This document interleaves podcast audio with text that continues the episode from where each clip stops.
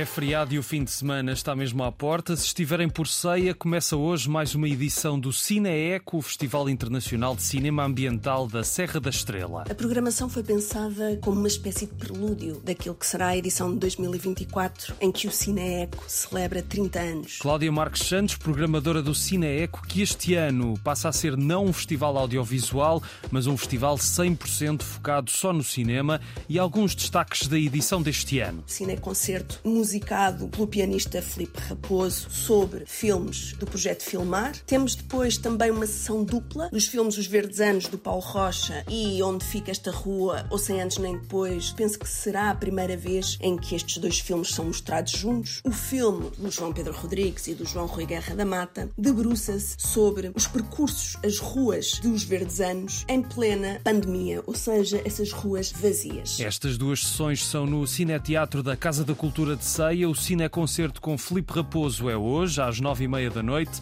e a sessão dupla é no dia 12, às quatro da tarde. São só duas ideias do Cineeco, há muito mais a acontecer no festival. Haverá também ainda tertúlias com os realizadores, em que o público poderá também participar, e muitas outras novidades que poderão ver no site do Cineeco. O festival decorre até dia 13 e o site é cineeco.pt. Agora, uma exposição em Vila Nova da Barquinha, a Primeira Guerra Mundial, a história por contar.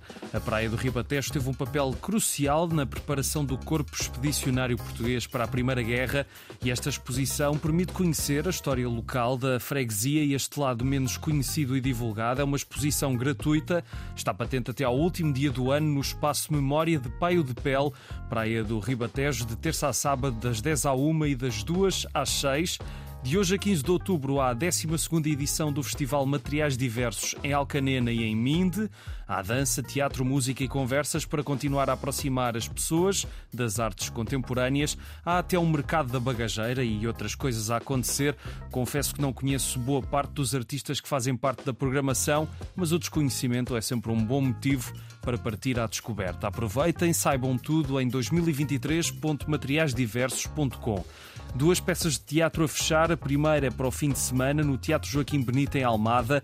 É uma versão das viagens de Gulliver para toda a família para descobrir as aventuras da personagem de Jonathan Swift em terras de Lilliput, onde parecia um gigante, e também noutras paragens. Duas sessões deste espetáculo, sábado às quatro e domingo às onze e em Lisboa está em cena a nova produção dos Artistas Unidos. Será que acreditei que ele ia regressar exatamente, inteiramente como quando partiu? Estava em casa e esperava que a chuva viesse. De Jean-Luc Lagarde se marca o início de mais uma temporada da companhia.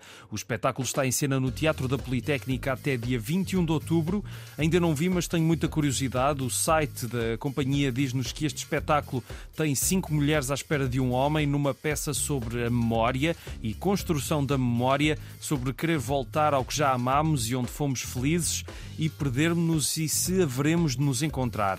De terça à quinta às 7, sexta às 9 e sábado às 4 e às 9. Se estiverem em Lisboa e não tiverem nada planeado para hoje, fica a dica de uma ida ao teatro, um bom fim de semana prolongado, se for o caso, e volto amanhã com mais sugestões. Um grande abraço.